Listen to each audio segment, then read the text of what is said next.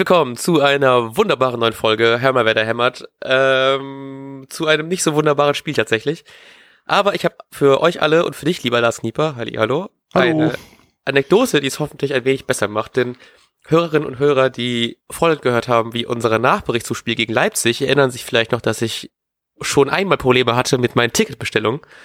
Ähm, in diesem Fall, also in dem Fall bei Leipzig war es so, dass ich mit äh, vier Freundinnen und Freunden im Stadion war und äh, aus den zwei falsche Karten mitgenommen habe, weil ich einfach so viele Heimspielkarten hier rumliegen habe, dass ich einfach statt die Tickets für Leipzig habe ich, glaube ich, aus Versehen Tickets für Freiburg mitgenommen und musste deswegen einfach ganz zu mir nach Hause rennen in die Neustadt, was für die Bremer und Bremerinnen, die es kennen, äh, dort noch ein Stück ist.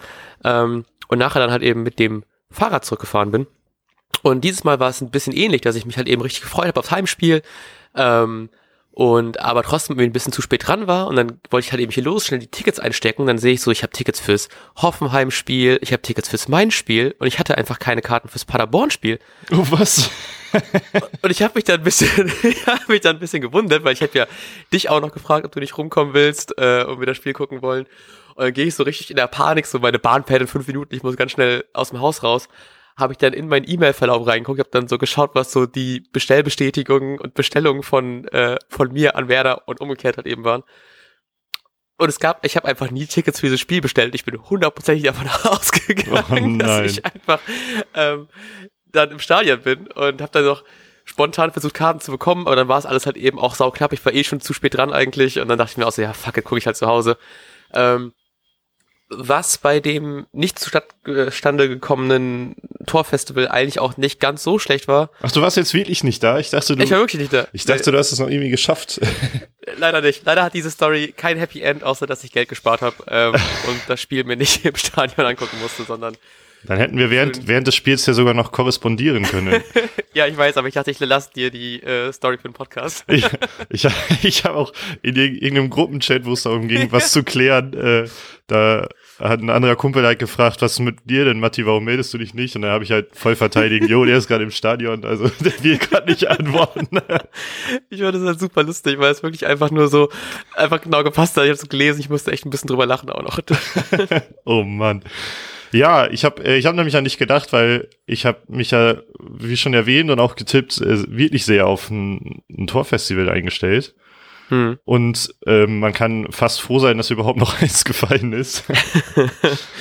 Ja, ich hatte auch, ich habe das dann hier mit meinen Mitbewohnern geguckt und die haben ähm, dann äh, habe ich auch irgendwie erzählt, dass, weil die also auch nicht so Werder-Fans sind so richtig drin, äh, habe ich auch erzählt, so, ja, Werder hat ja eigentlich auch noch nie ein Spiel äh, zu Null gespielt diese Saison. Und das war halt eben so fünf Minuten bevor das äh, 0-1 gefallen ist. Das war halt eben schon, Du bist schon. auch das war sehr schlecht getimt. Äh, ja, was, was sagst du so allgemein? Wir fangen ja meistens immer mit dem Fazit an und äh, reden dann über Details. damit man früher ausschalten kann. ähm, ja, also ich habe ähm, ich habe mir gerade die Highlights angeguckt, da waren ja doch ein paar Chancen dabei, auch wenn ich generell fand, dass man einfach vorne nicht clever genug war, auch nicht kreativ genug, um sich halt eben wirklich deutlich bessere Chancen rauszuspielen. Also es waren halt eben ein paar gute dabei, die jetzt fand ich aber, also ich weiß nicht, ob das sehr viel mir eher wie Glück vorkam, als also es gab so ein paar rumgestolpert-Situationen. Ich glaube, die der eine Schuss von Maxi Eggestein ins Außennetz gegangen ist. Ähm, generell, glaube ich, hatte, hat Maxi recht viel aufs Tor gemacht für, also von den nicht vielen Chancen. Laut Google Maps, äh, laut Google Statistiken gibt's irgendwie nur drei Torschüsse für Werder. Ähm, und ich fand das voll krass, weil ich habe mich eigentlich, ich habe am Anfang gedacht, dass äh, als Osako ausgewechselt worden ist, habe ich gedacht, eigentlich bräuchte man doch jemanden, der vorne kreativ ist, aber der hat bis dato ja auch noch nichts gerissen vorne, um irgendwie überhaupt irgendwas Aktives nach vorne zu tun. Ähm, von daher ist man, bin ich recht enttäuscht, aber ich hatte auch so ein bisschen ein ungutes Gefühl so kurz vorher. Weil es einfach so, es war so offensichtlich, dass Werder dieses Spiel gewinnen muss, dass sie eigentlich hätten nur verlieren können, wie es ja eigentlich wir schon ein bisschen prognostiziert haben, dass Werder ja an sich gegen schlechtere Mannschaften auch nicht so gut spielt. Ähm, auch wenn ich sagen muss, ich hatte tatsächlich am Anfang recht viel Spaß am Spiel, weil es jetzt, es war zwar offensiv jetzt nicht das super gute Spiel und es gab keine krassen Chancen, aber es wirkte von beiden Seiten aus immer sehr gefährlich, weil Paderborn hat eben doch nicht so wie so ein Aufsteiger, wir parken den Bus vorm, äh, vom Torspiel gespielt hat, sondern halt eben auch mit nach vorne was gemacht hat und das fand ich sehr, sehr angenehm zuzuschauen. Okay, also ich hatte ich hatte offensiv das Gefühl, oder ich hatte insgesamt das Gefühl, dass das ganze Spiel sehr chaotisch war. Ähm, Paderborn halt sowieso nicht, aber das war auch nicht so zu erwarten. Aber auch Werder hatte gefühlt nicht so wirklich einen Plan und keine Struktur darin, wie sie den Ball ähm, Richtung Strafraum bekommen. Und dadurch wirkte halt alles ein ziemlich, ziemlich unkoordiniert. Und wenn zum Beispiel mal gefährliche Situationen entstanden sind, die meistens natürlich in Form von Rashica äh, entstanden waren, wusste er nicht so richtig, wohin mit dem Ball, weil er direkt von drei Paderbornern angegangen wurde. Und dann gab es aber dadurch, dass es kein System gab, gab es auch irgendwie keinen direkten Anspielpartner, den er hätte wählen können. Und dann sah das immer so ein bisschen so aus, wie uns auch jemand geschrieben hat, den wir gleich auch nochmal erwähnen, dann sage ich jetzt nichts Falsches, ähm, dass es manchmal so wirkte, als ob Rashica gar nicht abspielen will. Also es gab auch zwei Aktionen, wo ich, wo ich absolut zustimmen würde und sagen würde, da hätte er abspielen müssen. Ich erinnere mich an irgendwas, wo links jemand sehr, sehr frei stand. Ähm, ja, aber, aber oftmals hat er kaum eine Option, außer vielleicht dann meinen Fuß draufzusetzen, anstatt einen Haken zu schlagen. Aber wer weiß, ob das gut gegangen wäre. Also es wirkt einfach sehr, sehr unkoordiniert. Und irgendwann hat es dann so drastisch auch bei Twitter formuliert, ich weiß gerade auch nicht wer, und hat gesagt, ähm, das, es wirkte wie so auf Kreisliga-Niveau, was so offensiv ja.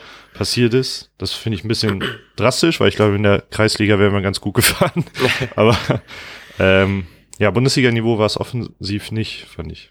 Ja, nee, ähm, fand ich leider auch in großen Teilen so. Also ich fand Rashica halt eben, hatte ein paar Chancen dabei, bei denen ich wirklich auch dieses Gefühl hatte, dass er einfach da ein Haken doch zu viel schlagen wollte. Ähm, und das riecht dann halt eben doch schon auf. Ich meine, klar hast du eine andere Sicht, wenn du halt eben dann irgendwie oben drauf guckst, aber trotzdem waren so ein paar Sachen, wo ich weiß nicht, wo es einfach zu viel gewollt war. Vielleicht auch so ein bisschen so dann, er hat die letzten Spiele halt eben echt gut gespielt und war dann halt eben doch richtig, ähm, wahrscheinlich einfach super Selbstvertrauen da, da reingegangen. Dann denkst du vielleicht auch gegen Paderborn, gegen Tabellenletzten kannst du vielleicht ganz gut gerne mal irgendwie eine, eine richtig gute Show abspielen. Ähm, trotzdem hätte man da ganz gut einfach nochmal ein Pass mehr spielen können. Ich habe mich ein bisschen gefreut, dass da auch so ein paar Chancen gab von, von, von Maxi Eggestein, der sich einfach, der ist Geburtstagskind auch nochmal an dieser Stelle Happy Birthday nachträglich, ähm, der einfach dann auch endlich mal wieder gezeigt hat, dass er aus der Distanz richtig gut schießen kann, aber es hat leider auch nicht so viel gebracht. Und das ist dann irgendwie schon frustrierend. Ich habe auf Twitter danach halt eben äh, noch ein paar Stimmen gelesen und natürlich kam halt eben so wieder dieses so, wenn wir schuldig gegen den Tabellenletzten gewinnen können, gegen wen sollen wir dann gewinnen? Und ich will das gar nicht so krass kritisch sehen, weil es ja so ein bisschen dieses von der Tabellensituation her hätten wir es klar gewinnen müssen, auch von dem Druck, den wir eigentlich dahinter haben, aber an sich, was wir vorhin auch schon gesagt haben, wir spielen halt eben gegen die schlechteren Mannschaften nicht unbedingt super gut. Von daher hätte man das ja fast schon ahnen können, dass das auf jeden Fall ein recht zähes Spiel wird. Ähm, was da, glaube ich, nämlich hat nämlich Baumann nach auch im Interview, glaube ich, gesagt, dass das einfach wahrscheinlich eher dann einfach ein Kopfproblem ist. Dass man dann halt eben sagt, wir brauchen da irgendwas mit der Mentalität, die halt eben dann nicht stimmt. Ähm, ohne jetzt irgendwie sich über Marco Reus lustig zu machen oder so, aber dass man vielleicht da doch irgendwie ein leichtes Mentalitätsproblem da irgendwie hat einfach zu dem Zeitpunkt. Und ich will das, also ich hoffe einfach mal, dass man jetzt vielleicht gegen München holst jetzt wahrscheinlich wieder nicht so viel, die in den letzten Jahren halt auch nicht war, aber dann haben wir immer noch Spiele gegen Köln und gegen Mainz und dann hoffe ich einfach, dass wir einfach da zeigen können, dass wir halt eben da doch auch uns in solchen Spielen zusammenreißen können. Ja, ich, ich finde halt das Argument, ähm, gegen schwächere Mannschaften spielen wir nicht gut, zählt halt nicht gegen Paderborn. Also ich erwarte das gegen Köln und Mainz noch viel schlimmer, dass die halt wirklich eher einen Bus parken. Ja. Und das hat Paderborn halt nicht gemacht. Und dadurch waren Räume da, die man hätte nutzen können, aber man hat die viel zu sehr angenommen, so dass in meinen Augen halt dieses chaotische Spiel entstanden ist. Und ähm, klar, Paderborn ist halt auch sehr, sehr viel gelaufen. Das äh, haben auch schon vorher die Laufleistungen ausgesagt, wenn man die verglichen hat. Ähm, da hat ja Beasted bei Twitter wieder ganze Arbeit geleistet. Ähm, und da war da hat man gesehen, auch, dass auch die, die gesamte oder die durchschnittliche Laufleistung viel, viel höher bei ähm, Paderborn war. Und das hat man, glaube ich, in dem Spiel auch ganz gut gesehen. Ähm, dass Paderborn halt sehr, sehr viel Räume zugemacht hat und sehr schnell angelaufen ist. Allerdings muss Werder da normalerweise trotzdem Lücken finden können und eigentlich können, also Lücken finden, weil ist der falsche Ausdruck, sondern konzentriert bleiben und ähm, ihr Spiel durchziehen und eigentlich das ist ja eigentlich auch das, was Kofeld möchte. Und ich hatte wie ich das Gefühl, es war jetzt immer so ein planloses ähm, Hin- und Hergepasse, was dann meistens auch noch schief gelaufen ist. Da hat mich zum Beispiel Davy Klaasen gestern auch ziemlich oft sehr aufgeregt. Wie gefühlt war jeder zweite Pass ein Fehlpass. Ja. Ähm, ja, und das ist man eigentlich weder gewohnt noch möchte, also noch passt das irgendwie äh, zu ihm. Wobei er zugegeben auch ab und zu echt mal einen Fehlpass irgendwie dabei hat, der schrecklich ist, aber äh, Hm. jetzt gegen Paderborn war es gefühlt jeder zweite. Und also das hat mich schon tierisch genervt, weil zum ersten Mal in der Saison, seit dem ersten Spieltag oder so, ähm, haben wir mal wieder mit einer Viererkette gespielt, die die im Grunde unsere Stammviererkette ist, wenn man Ja. mal erstmal auslässt, dass Toprak noch nicht angekommen ist. Aber Vel- Velkovic fand ich auch sehr gut und wir hatten zum, ich, also Gefühl war es auch zum ersten Mal in dieser Saison, dass man der Abwehr 0,0 Vorwurf machen kann und ähm, dass ich defensiv eigentlich auch nicht so Sorgen hatte. Moisander hat man, war der gleiche Impact, den Augustinsson gebracht hat. Man hat direkt gemerkt, was, was das für eine Verstärkung ist, wenn Moisander da hinten spielt, obwohl er Hm. seit Anfang September verletzt war. Ja. Ich hatte auch so, also sowohl defensiv war es einfach richtig gut. Ich glaube, er hat auch eine Situation, wo recht viele Paderborner, also es war glaube ich so eine 3 gegen 3 Situation im, im Konter.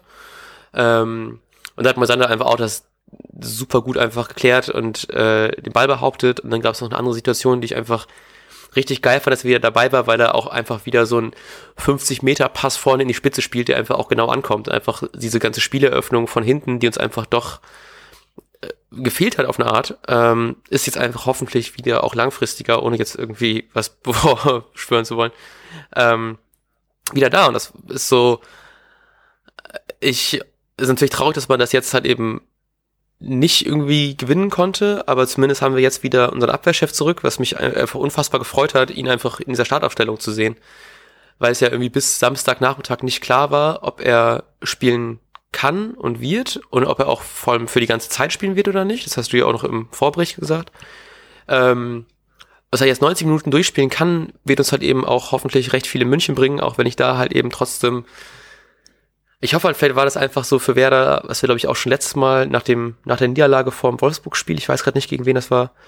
Gegen Schalke. Gegen Schalke, genau. Ähm, ob das so ein bisschen dieser, dieser, dieser Weckruf vielleicht auch ein bisschen war und vielleicht war es jetzt auch der, einfach dieser negative Weckruf, dass es halt eben man doch einfach mit mehr Kampf, mit mehr Leidenschaft ähm, in so ein Spiel rangehen muss, auch wenn es gegen den Tabellenletzten ist. Und hoffentlich sieht man das vielleicht gegen München dann eher, auch wenn ich jetzt nicht großartig glaube, dass es da viel zu holen gibt in München. Ähm, hoffe ich einfach, dass man da ein besseres Spiel sieht und vielleicht hat man auch ein bisschen Glück, weil Bayern ja davor in der Champions League noch spielt, ein paar Tage vorher. Ähm, obwohl die sind da auch schon, sind die schon, die sind schon durch, ne? In der Tabelle, weißt du das? Glaub wohl, ja. Aber sind die auch schon Gruppenerster safe oder ist das noch? Keine Ahnung. Okay. Ich, will, ich würde dir aber ähm, zum Thema Kampf und Leidenschaft, ähm, hatte ich, also da wollte ich auch den Vergleich zum Schalke-Spiel ziehen. Und zwar habe ich nach dem Schalke-Spiel ja auch gesagt und hatte wirklich das Gefühl, dass einfach der Einsatz nicht stimmte. Und dass ähm, anscheinend die äh, dieser Abstiegskampf noch überhaupt nicht da war Mhm. in den Köpfen und das und dann gegen Wolfsburg wiederum, ähm, also da habe ich schon diesen Weckrufeffekt gespürt, dass man plötzlich Kampf und Leidenschaft dabei hatte, aber jetzt gegen Paderborn hatte ich eben wieder das Gefühl, dass äh, Kampf und Leidenschaft eben vorhanden war. Also die haben schon, habe ich das Gefühl gehabt, die Zweikämpfe angenommen. Also gerade in Bittencourt zum Beispiel hat sich ordentlich da reingehangen. Ähm, die haben wirklich gekämpft, aber es hat, also in meinen Augen äh, war das Passspiel einfach eine Katastrophe. Ich habe noch Mhm. keine Statistik, kann die mal kurz raussuchen, ob die das vielleicht untermauert, aber rein spielerisch fand ich das einfach bei Weitem nicht genug. Und das finde ich viel alar alarmierender als, als nicht genug Einsatz zu zeigen. Denn äh, Einsatz kann man von heute auf morgen verändern, aber also ich Mhm. meine, das Passspiel war bisher nicht so schlecht, aber teilweise war das einfach offensiv eine abs absolute Vollkatastrophe, was man da gemacht hat, als, nennen wir es mal, ambitionierter Bundesligist Ja. ähm, der eigentlich auch mittlerweile wieder in einer To- Top-Formation gespielt hat. Auch, auch so ein Osako hat wahrscheinlich sein schlechtestes ähm, Ligaspiel gemacht oder Saisonspiel. Ja, doch, tatsächlich. Also das, um ganz kurz die Statistiken auszufüllen, Bayern ist äh, schon mit 15 Punkten äh, durch auf Platz 1. Dahinter kommt Tottenham, gegen die die ja spielen mit 10 Punkten. Also da äh, ist auch nichts mehr zu holen, leider. Heißt Bayern wahrscheinlich mit irgendwie einer C11 spielen, die wahrscheinlich trotzdem einen höheren Marktwert hat als, Marktwert hat als die gesamte Werder 11. Ähm, und äh, Passgenauigkeit lag bei 80 Prozent, auch wenn das natürlich irgendwie, glaube ich, die ganzen alles, was irgendwie im gegnerischen, äh, in der gegnerischen Hälfte war, glaube ich, gefühlt nur Fehlpass war. Weil es, also auch die Flanken waren alle, fand ich, feldmäßig schlecht. Ich war auch froh, dass äh, die Flanken aber auch alle von Paderborn recht schlecht waren. Ähm, weil die hatten ja, haben ja auch recht guten offensiven Fußball gezeigt an sich. Ähm, ja, und das ist da, also ich war halt eben gegen Ende schon krass frustriert, weil es wirklich auch so bei Minute 75, 80 so als dahin ging, habe ich auch schon gedacht, so, dass, ich glaube, das wird einfach nichts, weil es wirklich so kopflos stellenweise wirkte. Ähm, und das, ja, war einfach ein extrem frustrierendes Spiel und also wir haben wieder diese Situation, dass wir halt eben nur noch ein paar Punkte vor den Relegationsplätzen sind, und zwar genau zwei Punkte und ja, zumindest sind wir noch irgendwie mit, lass mich nicht falsch mich verrechnen, mit se sechs Toren und zwei Punkten vor dem 16. Platz, vor dem, auf dem gerade Fortuna steht. Ähm, trotzdem ist es ja halt eben weit unter den Ansprüchen. Und ich hoffe einfach sehr, dass du äh, recht hast mit deiner Prognose, dass wir irgendwie 18 Punkte besser sind als in der Hinrunde oder so, weil das äh, ist jetzt nicht mehr so schwer, das zu erreichen. Mm, ja, ich würde noch gerne, weil ähm, wir, wir nehmen heute ja unter den schlimmsten Bedingungen ever auf, gefühlt. ja, also äh, wir haben wir haben nicht mal 30 Minuten Zeit, glaube ich, für die Aufnahme. Also, ich muss in vier Minuten los. und dann ähm, ist auch noch jeweils das Internet, äh, nee Quatsch, bei, bei dir waren es die Kopfhörer, bei mir war es das Internet bei Beginn der Folge abgekackt. Ähm, deshalb würde ich aber gerne noch unsere Hörerstimmen hier einfliegen lassen, hauptsächlich von äh, Marco und Bernhard. Ähm, und einen wichtigen Punkt, ich weiß nicht, ob wir das hier angesprochen haben, aber Marco hat auch geschrieben, Goller statt Jojo bei 0-0 spricht auch Bände. Mhm. Und also ich glaube, das ist insbesondere darauf bezogen, wie sehr Jojo gerade keine Rolle spielt eigentlich. Ja. Ich glaube, der Kommentator bei, was, wo, nee, ich weiß gar nicht, wer der Kommentator war, aber der Kommentator hat auch gemeint, dass ähm, Jojo wohl gerade in einem krassen Formtief auch ist, was irgendwie die Qualitätsmanagement-Abteilung oder so, wohl meinte er gesagt hätte, dass er einfach gerade in einem sehr krassen Formtief ist, was ich krass fand, weil ich weiß noch, am Anfang der Saison gab es so Statistiken äh, mit über ihn und Sargent und wer dann wie spielt und dass Jojo, obwohl er nicht von Anfang an spielt, hat er glaube ich in den ersten sechs Spielen immer äh, kam er rein, auch immer verhältnismäßig früh und konnte da halt eben zumindest noch ein bisschen was reißen und ich fand jetzt auch, er hatte dadurch, dass er recht spät eingewechselt worden ist, Entschuldigung, ähm, auch fand ich die Aktionen, die er gemacht hat, waren alle jetzt nicht so großartig und haben jetzt auch nicht so den krassen Willen gezeigt, jetzt eben sich noch zu beweisen und da was zu ändern. Und das fand ich einfach extrem schade, weil ich habe mich auch ein bisschen darüber aufgeregt, dass er erst so spät eingewechselt worden ist. Ich glaube, irgendwie 86. Minute kam er rein, wenn ich das so richtig im Kopf habe. Irgendwie so im Dreh herum auf jeden Fall. Und er hatte auch nicht so den richtigen Einsatzwillen gezeigt, wie ich es mir halt eben erhofft hatte. Und das ist einfach richtig krass frustrierend, sowas.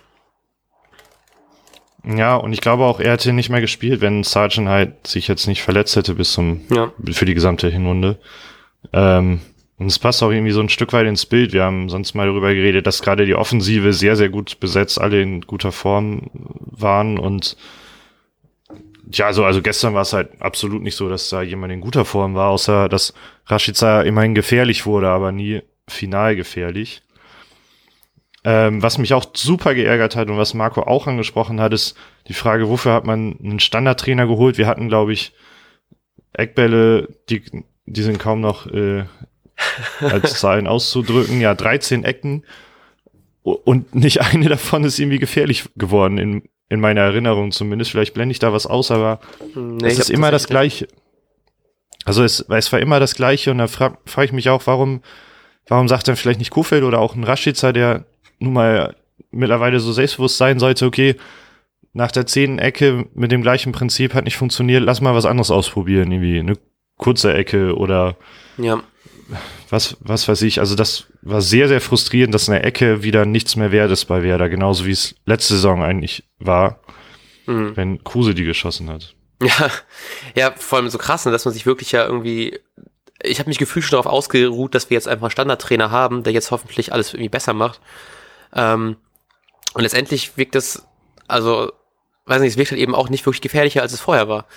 Vielleicht haben wir irgendwelche Statistiken, die das auswerten, dass wir letzte Saison noch schlechter waren, aber gefühlt ist, sieht man davon wirklich nicht viel. Und dass man halt eben auch so viele Standard-Gegentore bekommt, macht es irgendwie auch nicht dieses Gefühl dabei besser. Ja. Ja. Naja, sondern hat äh, Bernhard auch geschrieben, das ganze Spiel war irgendwie ungar und unpräzise. Würde ich so unterschreiben. Ja. Ähm, ja, jetzt sieht auch ein positives. Berner war übrigens bei Instagram der Einzige, der gesagt hat, er hat ein mulmiges Gefühl, es kann heute alles passieren und so ein Spiel war es ja auch irgendwie dann am Ende. Alle Leider. anderen waren sehr positiv. ähm, aber jetzt sieht das Positive. Immerhin hat man nämlich aus zwei Spielen jetzt drei Punkte geholt. Ähm, vor ein paar Wochen hätte man aus diesen zwei Spielen vielleicht nur zwei Punkte geholt, weil man zweimal unentschieden gespielt hat. Ja, ja. Ja, ich, also theoretisch sind ja auch die geforderten 20 Punkte noch voll drin, wenn man es schafft, gegen Mainz und gegen Köln zu gewinnen, was ja auch noch nicht so ganz easy ist.